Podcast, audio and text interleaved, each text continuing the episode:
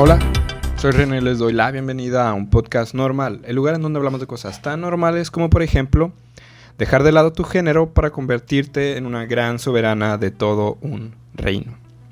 ¿Cómo están? Espero que se encuentren muy bien. Ya después de un buen rato de no subir otro episodio, subimos este episodio, muy interesante por cierto. Y lo que lo hace más interesante es que, la es, que es la segunda vez que lo grabamos porque, bueno, que lo grabo porque eh, ya lo estaba grabando y ya, íbamos, ya iba como a la mitad cuando me di cuenta que el audio no funcionaba. Así que estaba diciendo cosas tan apasionadamente interesantes que es una lástima que ahora las tenga que decir sin tanta pasión porque ya se me acabaron, se me acabó la inspiración, ahora voy a decir como, eh, bueno, esto ya lo dije, así que lo diré de una manera más aburrida. Claro que no, con ustedes, a ustedes siempre les voy a dar la pasión más desbordante, los temas más interesantes para que no se duerman, donde sea que me estén escuchando. Espero que se encuentren muy bien, espero que les esté yendo, muy bien y si les está yendo mal, tranquilos, tranquilas, no va a pasar nada, todo va a estar bien. Lo que no va a estar bien es que se pierdan este episodio, porque está muy interesante. Vamos a hablar sobre, si ya leyeron el título, la reina hombre de Egipto, Hatshepsut. Ahora, aquí hay varios temas que tratar. El número uno, que estamos grabando completamente en vivo desde el río Nilo en una balsa. Y si usted me está escuchando, persona, oyente, fan de un podcast normal, si usted me está escuchando, no le queda otra más que creer que estamos grabando en el río Nilo. Si me está escuchando desde Spotify o alguna otra plataforma de podcast, pues solo me puede escuchar, no me puede ver, así que crea, crea usted, crea con todo su corazón que estamos grabando desde el río Nilo y que nos estamos divirtiendo al hacerlo. Nos está, estoy diciendo estamos en plural porque obviamente hay toda una producción detrás de este podcast underground. Y digo underground porque así nos podemos este, zafar un poco de, la mala calidad del podcast. bueno, y si usted es una persona que me está viendo desde YouTube y dice, René, no es cierto, te estoy viendo y estás dentro de una habitación blanca con una puerta atrás de ti, es que usted, persona que me está juzgando, no sabe, ignora, de hecho, que estamos dentro del estudio de un podcast normal. Si es la primera vez que me escucha, bienvenido al estudio. Si ya me ha escuchado y es un ferviente admirador, ya sabe que todo lo grabamos desde el estudio de un podcast normal y que este estudio es prácticamente un viajero interdimensional del tiempo y el espacio. Y podemos grabar donde sea, estar donde sea al mismo tiempo. Ahora, empecemos de una vez con el tema del día de hoy. Como ya lo dije en el título, la reina hombre de Egipto, Hatshepsut, es ¿qué? ¿Una reina hombre? ¿Era un hombre que era reina? ¿Era una reina que era hombre? Hatshepsut, dilo al revés. Tuspeshat. Bueno, en este podcast nos encanta decir palabras que seguramente vamos a pronunciar mal y muy difíciles de pronunciar. Nos encanta y todos los nombres que digamos en este episodio de seguro los vamos a estar pronunciando mal. Así que una disculpa a todos los faraones que ya están en el reino del más allá. Bueno, ya empecemos de una vez. Eh, fue una mujer que fue para faraona, pero vivió en un momento en el que las mujeres no podían ser faraonas. Solo los hombres podían ser faraonas. Ahora, ustedes dirán, Cleopatra también fue faraona. Sí, pero ella vivió en nuestros tiempos, otros tiempos muy lejanos a Hatshepsut, tengo entendido. Uf, no sé si escuchen eso de fondo, está lloviendo aquí en el río Nilo, hay unos truenos, lo cual tal vez ponga todo de cierta manera más interesante. Bueno, ella fue una mujer que vivió en Egipto en el año 1479 a 1458 a.C. Así es, dije el nombre, el número mayor primero y luego el número menor porque como es antes de Cristo, el tiempo va en reversa. Bueno, no en reversa, pero va en cuenta regresiva. Hatshepsut Wow, qué difícil nombre. Ella vivió en la dinastía número 18 y fue representada, o más bien ella se encargó de representarse a sí misma como un hombre. ¿Por qué? Seguramente por todas las dificultades que representaba el hecho de que como mujer pudiera ser faraona. Aunque también parece ser que ella no le importaba tanto representarse como hombre como mujer, pero más bien al final de su, al final de su dinastía sí le importó. Todo esto lo vamos a hablar más adelante. Pero lo que sí resalta mucho, además de que ella se está, se está representando ella como hombre, es que había una campaña de desprestigio, eh, cuando ella falleció. Nada más y nada menos por su sucesor, Tutmosis III.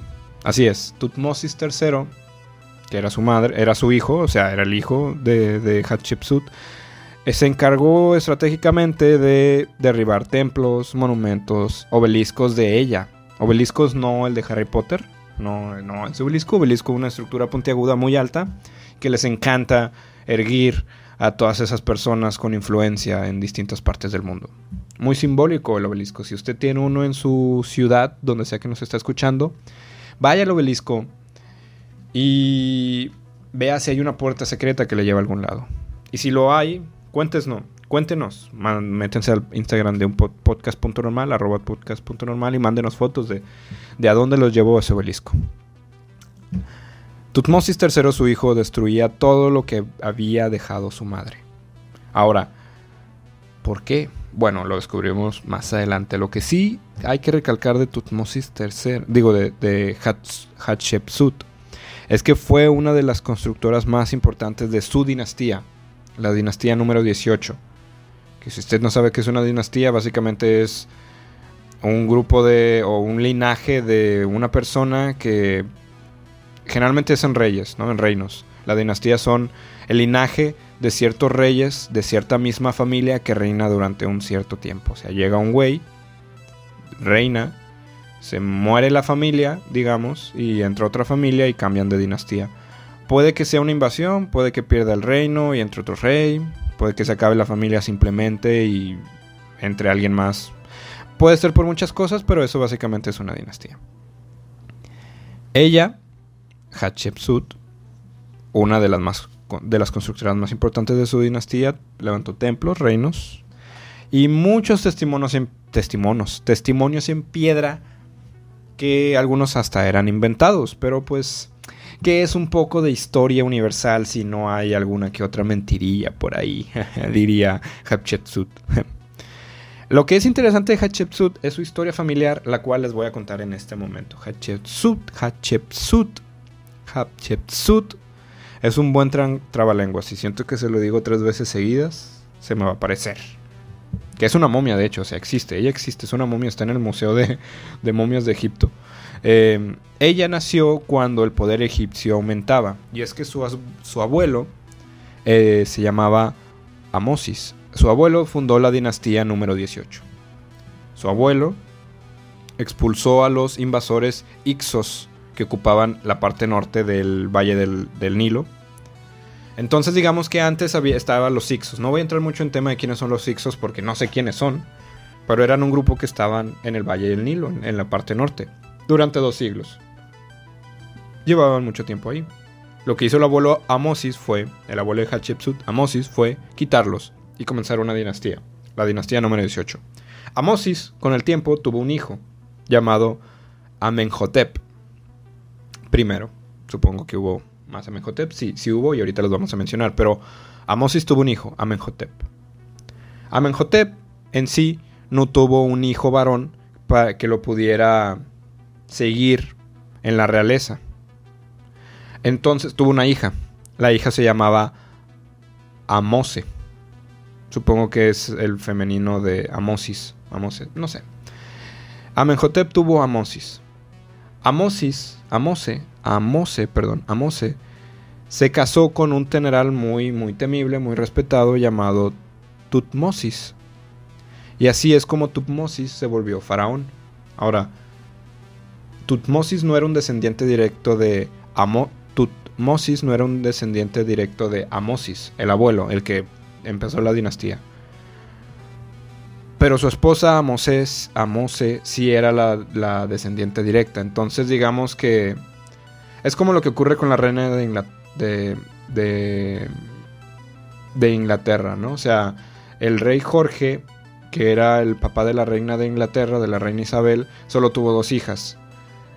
Entonces la reina era la hija y el rey... Eh, Felipe se llamaba. Sí, Felipe Él era su esposo, pero el que tenía la autoridad. Bueno, es un poco distinto, pero digamos que la descendencia directa es cae en la hija. La hija no puede, en este caso a Moses, no puede regir como faraona. Su esposo Tumosis es faraón. Ahora, Tumosis tuvo a una hija mayor. Y aquí es cuando entra Hatshepsut. Hatshepsut, ella sí es descendiente directa por parte de su mamá, Amose. Pero es, es mujer, maldición, eh, el machismo ha estado desde tiempos milenarios, desde los antiguos egipcios. ¿Quién sabe, quién sabe desde cuánto tiempo? Básicamente toda la historia de la humanidad ha estado y el machismo relegando a las mujeres hacia, hacia un lado. Hay que aprender a cambiar eso. Volviendo al tema, Tutmosis eh, tuvo a Hatshepsut. Hatshepsut no podía ser faraona porque era mujer. Así que Tutmosis tuvo otro hijo llamado Tutmosis II. Pero ese hijo lo tuvo con otra reina, de seguro una, alguna otra de las esposas de categorías menores del rey de, de Tutmosis. Y ahí el hijo le puso Tutmosis II, quien heredó la corona de su padre. Ahora, Tutmosis II, a pesar de que era hombre y era hijo de su padre Tutmosis, no podía ser faraón. ¿Por qué? Porque recordemos que, que quien era el original es Amosis. Amosis tuvo a Amenhotep. Amenhotep tuvo a Amose. Amose se casó con Tutmosis. Tutmosis no es, no es de linaje. O sea, la que es de linaje es Amose. Eh, Hatshepsut nació de Tumosis y de Amose. Tutmosis y Amose. Hatshepsut tiene la sangre de su mamá, que tiene la sangre de su papá, que tiene la sangre del abuelo Amosis. Pero como es mujer, no podía ser faraona. Tutmosis se casó con otra reina que nada que ver, o sea, una de sus esposas secundarias, y tuvo a Tutmosis II. Tutmosis II eh, tiene la sangre de su papá, pero no tiene la sangre del abuelo, por lo tanto no es linaje directo. ¿Y eh, qué tiene que ver la sangre? Bueno, estaba toda esta creencia de que la divinidad venía directamente por la sangre, entonces si no si tu sangre no era del descendiente o del del, del antecesor original, no eras este básicamente divino, ¿no? Para hacer esto, lo que tenía que hacer era y era algo muy común en ese momento, era hacer que los dos hijos de Tutmosis se casaran entre ellos. Hatshepsut se casó con su hermanastro Tutmosis II y tuvieron una hija, Isis. Y ya después, una esposa menor le daría una esposa, o sea, otra esposa de, de Tutmosis II, haría que, que haría que, que naciera Tutmosis III, el heredero masculino, o sea, el siguiente faraón, vaya. No sé si lo revolví un poco, pero básicamente es Tutmosis II no podía ser faraón porque su papá Tutmosis I no era no tenía sangre real y la mamá de Tutmosis II era una reina menor. O sea, ninguno de los papás de Tutmosis II era real. La que era real era a Hatshepsut. Lo que tenían que hacer era casar a los dos hijos, Hatshepsut y Tutmosis II. Y como Hatshepsut sí era la, la original, o más bien ella tenía la sangre real, digamos que perdón, Hatshepsut como era la original y tenía la sangre real, le daba permiso a Tutmosis II de pues no permiso, pero digamos que legalmente ya podían ser faraones, ¿no? Como les dijo, como les digo, ellos dos, sí, incesto, tuvieron una hija llamada Isis. Igual vuelve a pasar, ella no puede ser faraona. El heredero masculino Hatshepsut, eh, Tumosis III nace de otra esposa. Ahora, Tumosis II, casada junto con su hermana Hatshepsut, Tumosis II no pudo gobernar por mucho tiempo, se enfermó, tenía un problema del corazón. Y Tumosis III, el hijito, era un niño todavía. Entonces no podía este, ser faraón todavía. Así que Hatshepsut, la madre, digamos que la, la reina original, asumió el control en lo que el niño crecía. Es un enredo grande, pero era algo que básicamente tenían que hacer. Ahora, empezaron a aparecer como toda esta diferencias de que es que eso no podía ser, o sea, cómo es que una mujer podía relevar, lo cual estaba permitido porque ya había un hombre descendiente, era Tutmosis III, cuando él creciera iba a ser el faraón, pero mientras tanto la mamá iba a ser la que se encargara, lo cual también era bien visto, o sea, eso estaba bien visto y eso hizo que que digamos todos se calmaran de que ok, la mamá, o sea, Hatshepsut va a ser la faraona en lo que el hijo, Tutmosis III, crece. Así que fue como, bueno, este, tú vas a estar, no vas a ser faraona, no vas a ser rey, pero puedes estar aquí como controlando todo en lo que tu hijo crece, de que, ah, va. Aún así, Hatshepsut tuvo esta oportunidad de, bueno, yo no soy la faraona, pero todavía tengo estas oportunidades eh, déjame hacer alguna eh, ofrenda a los dioses, algún obeliscos con cantera de granito rojo, o sea, cosas que el rey pedía. Ella se dio la libertad de poder hacerlo. Y después de varios años, asumió el papel de rey, o sea, ya viendo que podía hacer más cosas y que básicamente nadie le... O sí le decían cosas, pero veía que tenía ese poder. Este... Ella decidió quedarse, ¿no? decidió quedarse a pesar de que en ese momento, después de los años, cuando su hijastro ya... porque recordemos que no es su hijo directo, o sea, Hatshepsut tuvo a su hija directa que es Isis. Tutmosis III era de otro matrimonio. Su hijastro ya podía tener, eh, digamos que, ya podía asumir el control del trono, pero su mamá o madrastra Hatshepsut lo relegó y ella se quedó gobernando durante 21 años. Ahora, debido a esto, ella empezó a agarrar esta, esta idea de representarse a ella misma por, como rey. Y de aquí es donde empieza todas estas creencias de por qué ella se ponía ella misma como rey, eh, digamos, el rey slash hombre. Y es que ella de verdad era descendiente de Amosis, o sea, ella sí tenía la sangre azul, ¿verdad? Ella se ponía ella misma como la hija primogénita de, del rey. Y su descendiente pues era un rey adoptado. Recordemos que Tutmosis era un rey, era un guerrero que lo adoptaron, que se casó con la con la nieta del no sé qué, ¿recuerdan? No me voy a meter más en detalles, pero básicamente como ella sí tenía un vínculo divino con su ancestro, cuando ella empezó a gobernar, empezó a convencer a todos de que, oigan, es que yo, a pesar de que soy mujer, pues en realidad yo tengo la sangre azul, ¿no? O sea, el hijo, quien debe de seguir mi hijastro, que es Tutmosis III, eh, por, es hijo del, del faraón anterior a mí, pero, o sea, es hijo de mi esposo, ¿verdad? O sea, es, es hijo de mi esposo de Tutmosis II, pero él no tiene la sangre de que yo tengo de, de Amosis. Él no tiene la sangre, yo la tengo. Entonces como que la gente empezó a decir, sí es cierto, la divinidad está en la sangre, más bien la divinidad está en el faraón, en la sangre de quien tiene la, del, del en quien tiene la sangre, vaya, de, de la, del ancestro, ¿no? Y todos dijeron, sí, Tutmosis no. Tutmosis III no lo tiene, ella lo tiene, ella debería ser la faraona. Así que la gente empezó a empezó a a creer que ella debía ser la faraona y debía hacerlo y así se quedó. Ella dejó de perfilarse como esposa del rey cuando murió su esposo. Recordemos Tutmosis II cuando ella murió. Se puso ella misma como esposa del dios Amón. Y con eso al decirle a la gente, oye, yo no soy esposa del rey, yo soy esposa del dios Amón.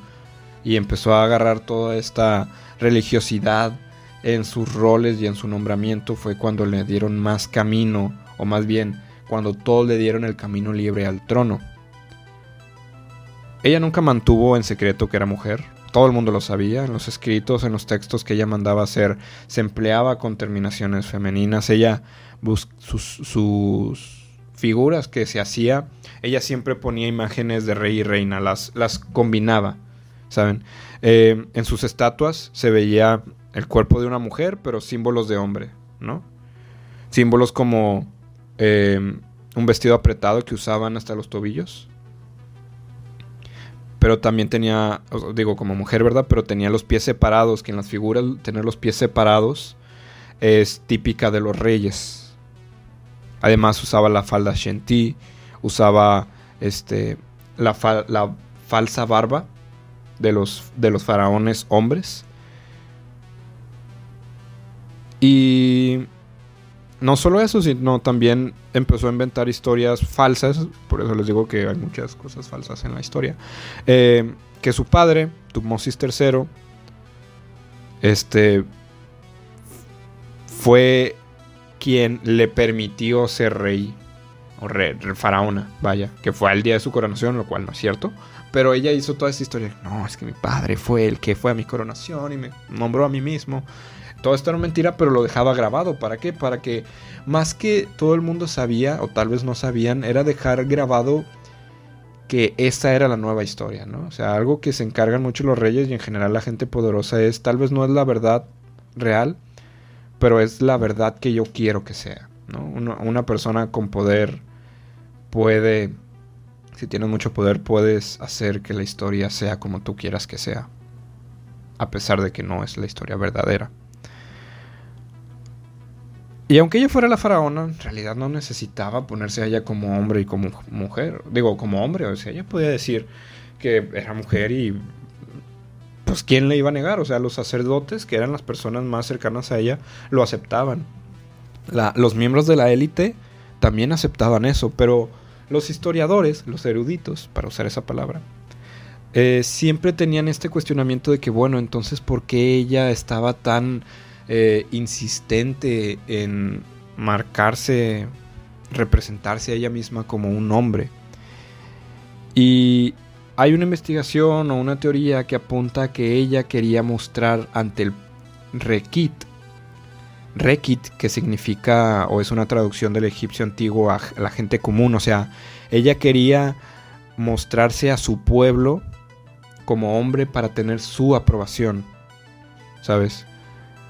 Ella, ella quería que el pueblo la reconociera como yo soy el faraón, o sea, apruébenme, aprueben lo que soy, ¿no? Y de hecho tenía como que toda esta, pues no sé, por las frases que dejaba, ella siempre estaba preocupada en, esta es mi historia, yo quiero que vean, que, que aprueben que yo soy, más que ser yo soy mujer, es aprueben que yo soy la heredera, ¿no? Yo soy la que tiene el poder. Si eso significa tener que pasarme a, una figura masculina, está bien. Pero al final yo soy la que está regiendo aquí. Frente al pueblo, ¿no? Ahora, pasa la muerte de Hatshepsut en el año 458. Y su hijo, Tutmosis III, fue uno de los más grandes faraones de la historia egipcia, de hecho. Él también construyó muchos monumentos, pero generalmente los faraones más importantes son los faraones que más se pelean, o sea, los más guerreros, por así decirlo. Y él era llamado, Tutmosis III, el Napoleón del antiguo egipcio, Egipto. Perdón. Y es que a sus 19 años condujo 17 campañas en el Levante Mediterráneo, Levante es en España, em, contra los cananeos, eh, en el territorio de Israel, bueno, de lo que ahora es Israel, en ese momento se llamaba Mejido, ahora Israel. Eh, se peleó contra los cananeos, los cananeos que también son una, un pueblo muy ancestral, muy, muy antiguo. Y la victoria contra los cananeos fue tan contundente que en algunas academias militares se, se enseña la estrategia que Tutmosis III utilizó. Entonces este Tutmosis III fue un faraón muy, muy, muy importante. Eh, Tutmosis III, para variar, tuvo una multitud muy grande de esposas y una de ellas le dio a su sucesor Amonheb II, el nombre de su tatarabuelo, creo, el nombre de su tatarabuelo, recuerden, era Amosis, Amenhotep primero, luego era Amose, la mamá que se juntó con Tutmosis primero, Luego Tutmosis I tuvo a Tutmosis II. Tutmosis II tuvo a, a Hatshepsut. Se casó con su hermanastro Tutmosis II. Tutmosis II falleció, pero tuvo a su hijo Tutmosis III y Tutmosis III tuvo a Amenhotep II. Y antes de morir, Tutmosis III se encargó de hacer uno de sus pasatiempos favoritos, que fue destruir la historia de su madrastra, el rey. Así es, de su madrastra, el rey. Porque muchos otros faraones dicen, ay, bueno, voy a recordar mis aventuras pasadas, voy a hacer monumentos, voy a hacer que hagan libros, este tal vez un podcast, e irme a la playa, vender unos depas, invertirle a un, a un negocio de hierbas medicinales. No, no, no, no, no, no. Yo voy a destruir la historia de mi hermana, de mi madrastra. Y aquí es donde vamos a hacer una pausa del por qué hizo eso.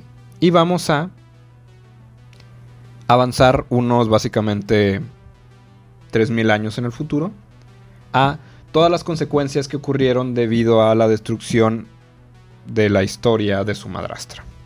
El hecho de que este güey destruyera muchas cosas de su madrastra, a pesar de que se quedó registrada que ella fue la madrastra y ella fue una faraona, durante mucho tiempo lo que se sabía de ella era muy no controversial, este tenía muchas dudas. Se pensaba que era una persona que era mala y que por eso su hijastro destruyó todo lo de ella. Y por eso mismo fue muy difícil encontrarla. Y es que, no sé si les mencioné al principio, no se sabía dónde estaba la momia de Hatshepsut. Hasta apenas el 2007 creo que se supo. Ya la habían encontrado desde hace siglos. Básicamente desde hace un siglo. Pero, bueno, menos de un siglo, pero no sabían que era ella. Así que vamos a hacer una pausa en por qué el hijo hijastro decidió destruir la historia de su madre y vamos a avanzar unos 3.000 años en el futuro. Y en 1903 había un arquitecto muy famoso llamado Howard Carter. Howard Carter fue al Valle de los Reyes.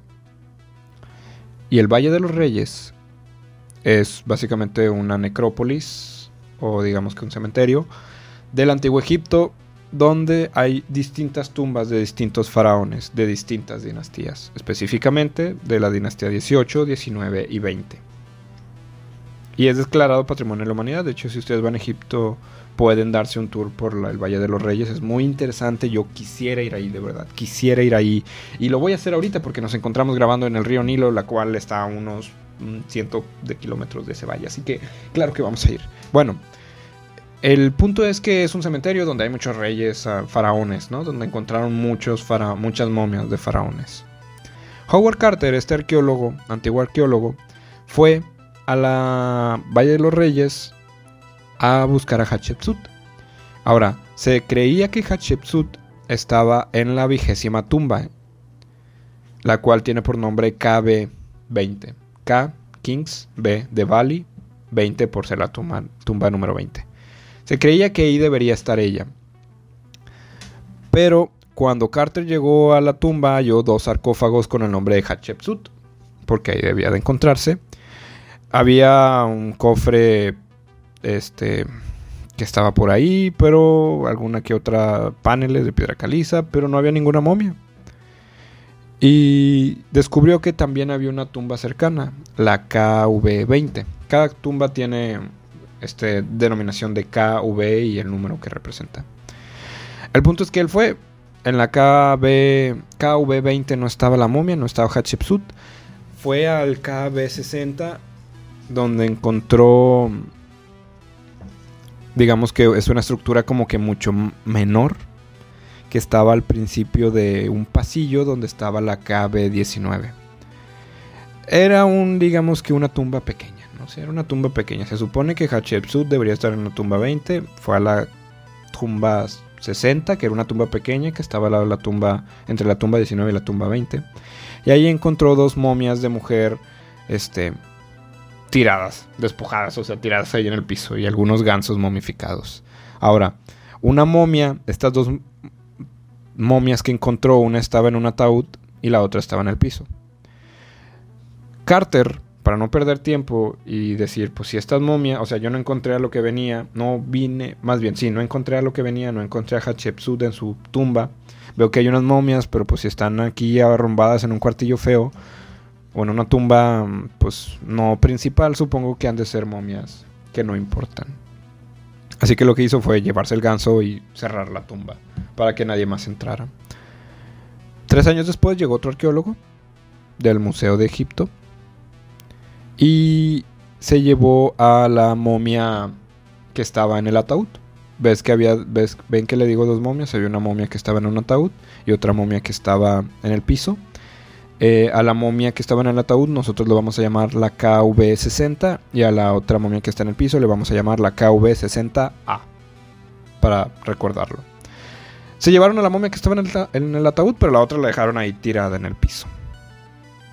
Se creían que estas dos momias eran las nodrizas de Hatshepsut. ¿Por qué? Porque antes tenías, supongo que la mala suerte o buena suerte, depende de cómo lo quieras ver, que cuando se murió tu faraón, o el más faraón, faraón en este caso, se llevaba todo su séquito. Ajá, todos los que él creía que valían la pena llevarse. Entonces si tenía algún sacerdote especial, alguna nodriza especial, eh, vente conmigo. Y los mataban también y se iban con ellos, lo cual es algo muy triste, pero se creía que estas dos momias eran las nodrizas de Hatshepsut. Digamos que sus nodrizas favoritas, damas de compañía favoritas. De una nodriza no es una dama de compañía, pero digamos que eran personas muy cercanas a ella.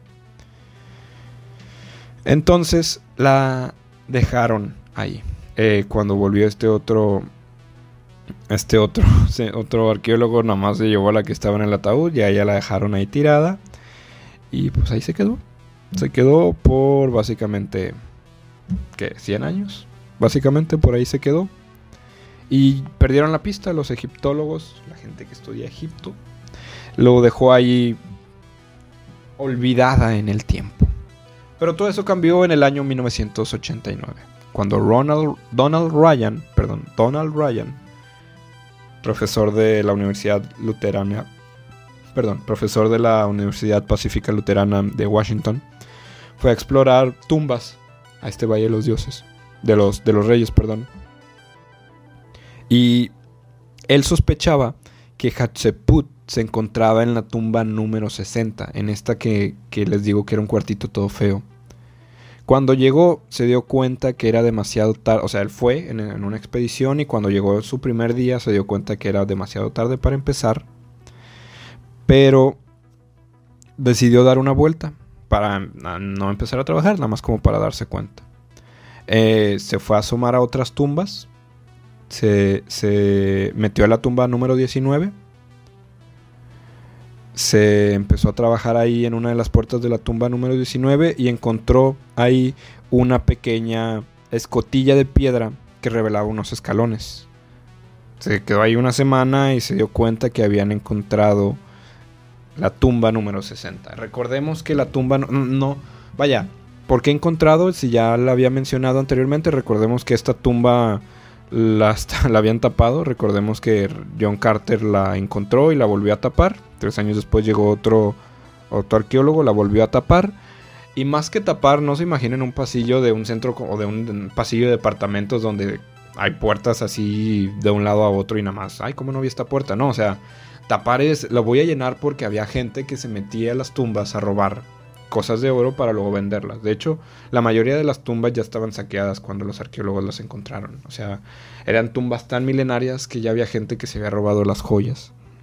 De hecho, es muy probable que la mayoría de las momias que estaban en esas tumbas y no encontraban era porque se los llevaron a otros lados. Los mismos faraones que siguieron miles de años después dijeron, oigan, ya no están estas momias, ¿qué puedo? Vamos a llevárnosla.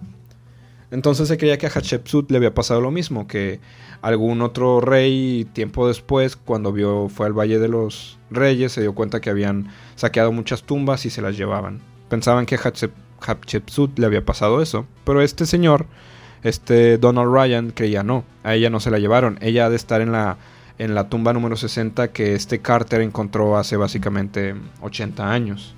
Ha de estar ahí, solamente que no la encontraron. Entonces este señor fue un número uno a buscar la tumba número 60 y número 2 a ver si dentro estaba la momia. Ryan se puso a investigar al lado de la, de la tumba número 19, que era una tumba bastante grande, que sí estaba identificada. Y después de media hora encontró, les digo, la escotilla, empezó a trabajar. Em, se dieron cuenta que había una momia y que esta momia este, había estado acostada, pero tenía el brazo izquierdo doblado sobre el pecho, lo cual supongo que cuando Carter la, la, descubrió y el otro arqueólogo la descubrió no se dieron no le dieron mayor importancia pero este Donald ya sabía que eso significaba que era una posición de enterramiento para las reinas egipcias del siglo XVIII entonces dijeron hey aquí hay una reina con una posición digo aquí hay una momia con una posición de reina es una postura real entonces debe ser una reina ahora no se la podía llevar así nada más, pero lo que se hizo fue, ¿sabes qué? Vamos a meterla en un ataúd. Así que él y un colega acomodaron, no, no acomodaron, sino más bien mandaron a hacer un ataúd sencillo de madera, así de que en un carpintería local, y metieron a la dama, como era una reina, la metieron dentro del ataúd y no se llevaron el ataúd, ahí lo dejaron. Dijeron, bueno, vamos a dejarlo aquí. Si es una reina, no sabemos quién sea, pero si es una reina supongo que una reina secundaria de algún rey, de algún faraón, debemos de meterla en este ataúd. No debe estar así tirada nada más.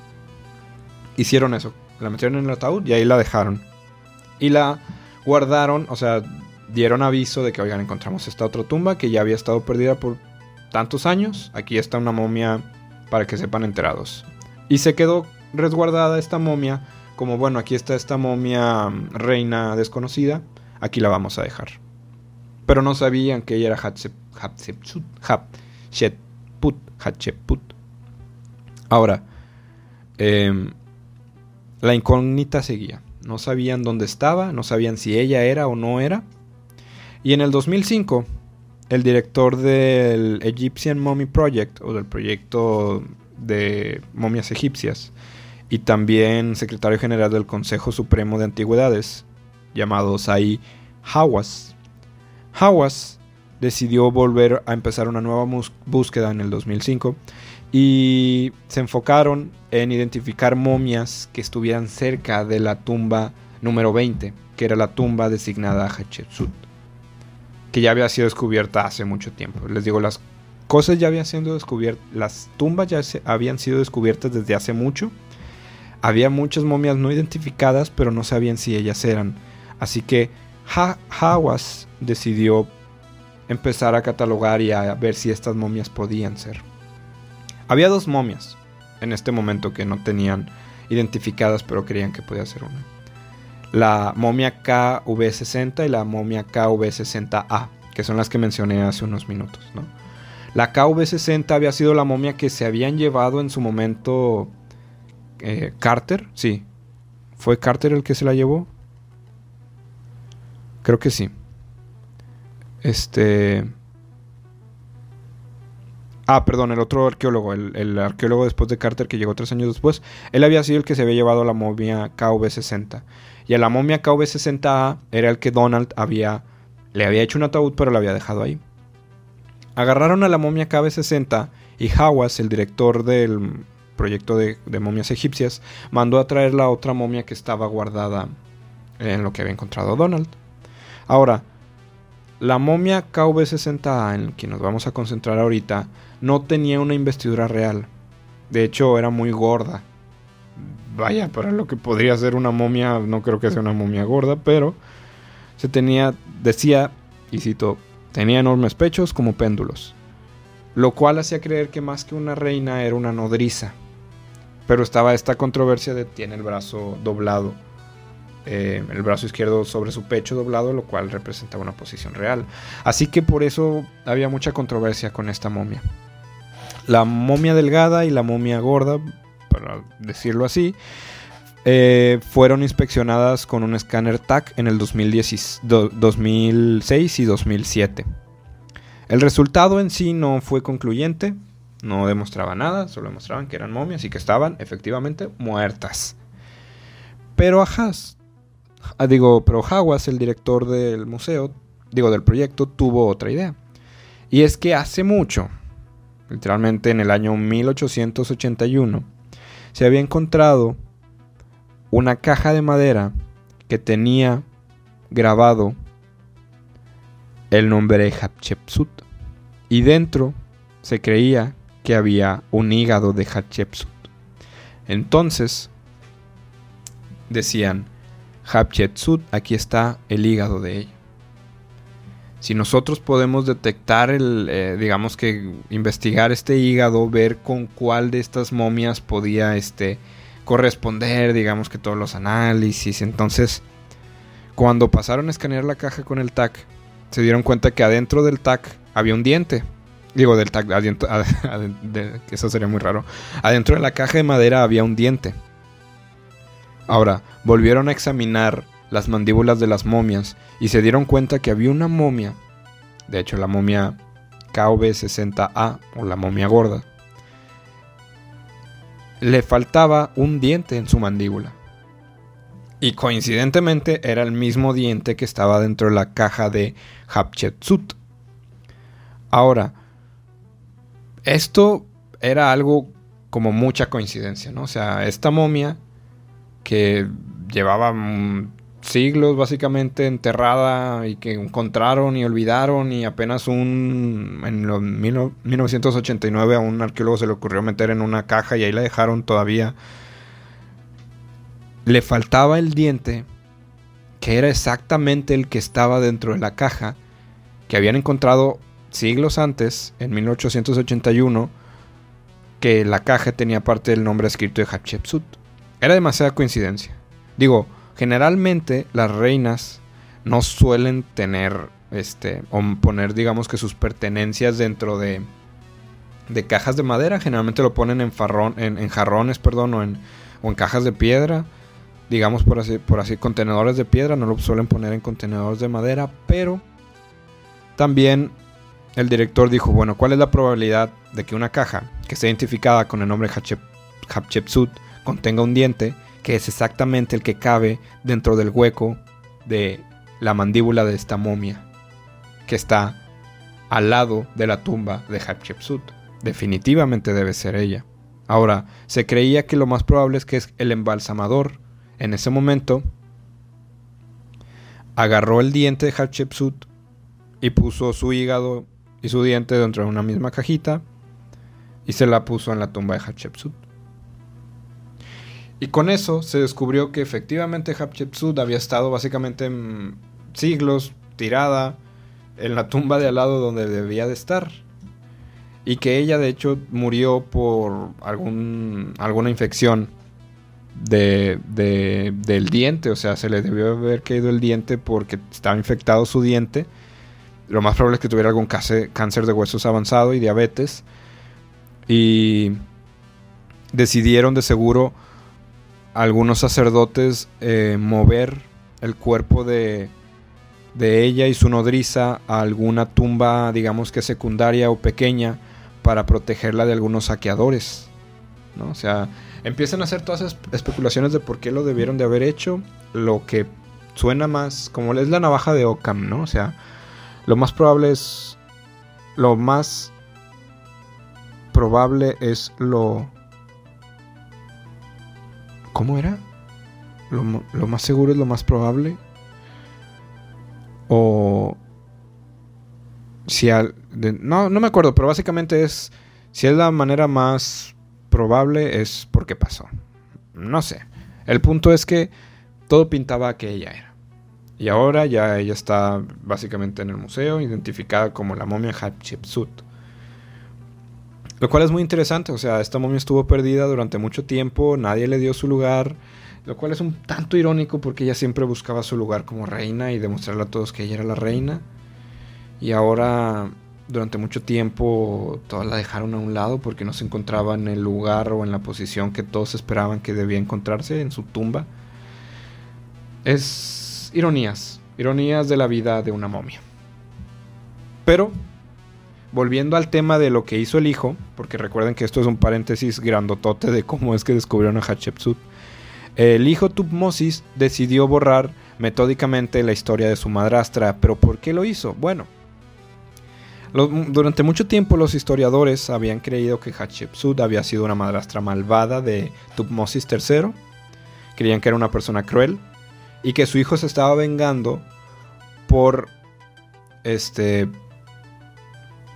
que se estaba vengando porque no le dio su lugar cuando él ya tenía la opción de ser faraón, básicamente. O sea, el hijo se está vengando porque la madrastra era malvada y se apoderó o quiso tener el poder, ¿no? Ahora, sus imágenes se quitaron a cincelazos de todos los muros del santuario.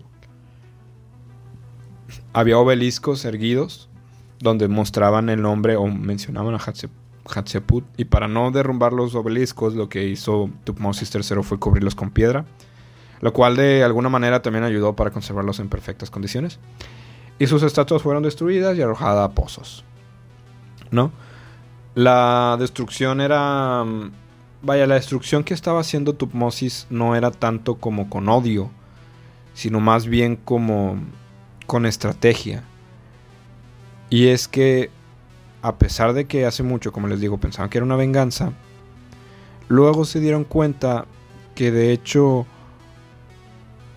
se estaban destruyendo las cosas de Tutmosis, digo, de Hatshepsut las empezaron a destruir 20 años después de su muerte. O sea, si de verdad el hijo, el hijastro, hubiera odiado a su mamá y hubiera querido deshacerse de todo rastro de su hermanastra, de su mamá, de su madrastra, lo hubiera hecho en el instante en el que ella murió, ¿no? Es como al fin soy faraón, destruyan todo lo que dejó mi madre. Pero ¿por qué te esperarías 20 años de tu reinado para destruir todo lo que dejó tu madrastra? Y es que la lógica dictaba que Tutmosis, más que destruirlo por venganza, lo estaba haciendo para asegurar la, legitimidad de su sucesor, Amenhotep II. Recordemos y volvemos a este tema. Tutmosis tuvo un hijito, Amenhotep II. Tutmosis recordemos que no era un heredero eh, no, no era sangre directa de, del ancestro de Amen, eh, de Hatshepsut. Recordemos que Tutmosis III no era descendiente directo de Amosis I, el que llegó y destruyó a ese pueblo y creó toda la dinastía 18. Recordemos que él no era. Tutmosis III era hijo de un güey que era hijo de otro güey que era, estaba casado con la nieta de Amosis I. Y, los y digamos que los rivales de la familia de Tutmosis III, los rivales de él, decían, si tu hijo Amotep II es faraón, no va a ser un faraón real, porque tú no eres un faraón real. Tu mamá, o bueno, tu madrastra era, suena bien feo, tu mamá sí lo era. Este, tu madrastra Hatshepsut era la faraona real, o sea, ella sí tenía sangre este, de Amosis primero, pero tú no la tenías, por eso tú no eras faraón todavía. Entonces, como había toda esta muestra arqueológica que había dejado su madrastra, lo que él dijo, que a lo que voy, que siempre hacen es, vamos a destruir todo lo que dejó mi madrastra y yo voy a crear la historia de que yo soy hijo de verdad de Amosis primero. Y por ende, si yo soy hijo de verdad de Amosis primero, mi hijo, Amejotep II, también va a ser de la familia de Amosis I.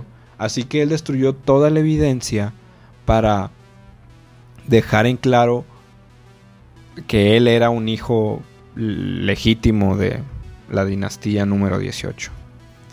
Lo cual, con eso se cayó toda esta estructura de que um, Hatshepsut era una mala madre. No era una mala madre, simplemente lo que estaba haciendo es que él estaba resguardando que su dinastía o su legado o sus hijos y descendencia no fuera criticada como, como gente ilegítima a, a Mosis.